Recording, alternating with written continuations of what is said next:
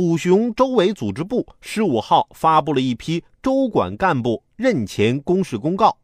照片上，现年三十八岁、拟提名为大姚县政协副主席候选人的李忠凯，头发已经花白，在网上引起热议。这真的假的呀？八零后都这么沧桑了，是不是有年龄造假呀？大姚县委组织部干部监督股的一名工作人员十六号下午称，任前公示公告中李忠凯的照片没有问题。他说，李忠凯所在的乡镇工作量很大，特别是移民搬迁工作。用我们的话说，他是工作的苦，头发都苦白了。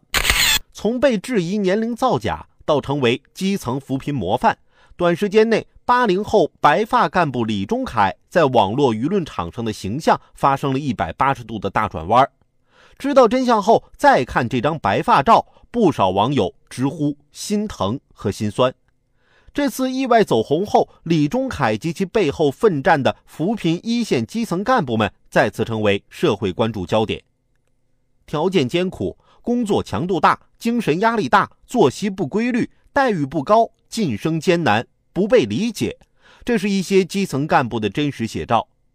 不怕辛苦，不怕累，只希望得到更多的理解和认同。李忠凯说出了广大基层干部的心里话。对上级部门来说，严格要求基层干部的同时，更要给予关怀和大力支持，多出实招给基层减负，少搞些虚头巴脑的迎评迎检、陪会参会等形式和过场。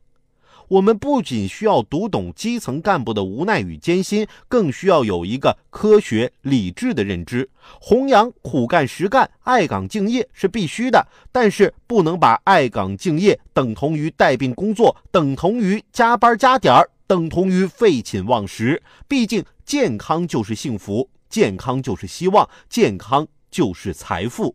尤其对于基层干部而言，干着穿针引线的活儿。沟通着角角落落，连接着方方面面，其事繁琐，其责重大，容不得半点闪失。只有身体健康了，才能保证以永不懈怠的精神状态和一往无前的奋斗姿态扎根基层，服务群众。当然，满头白发的年轻人不光有基层干部，也可能是干媒体的。有人说啊。那海鹏啊，你天天起早贪黑写段子做节目的，会不会也少白头啊？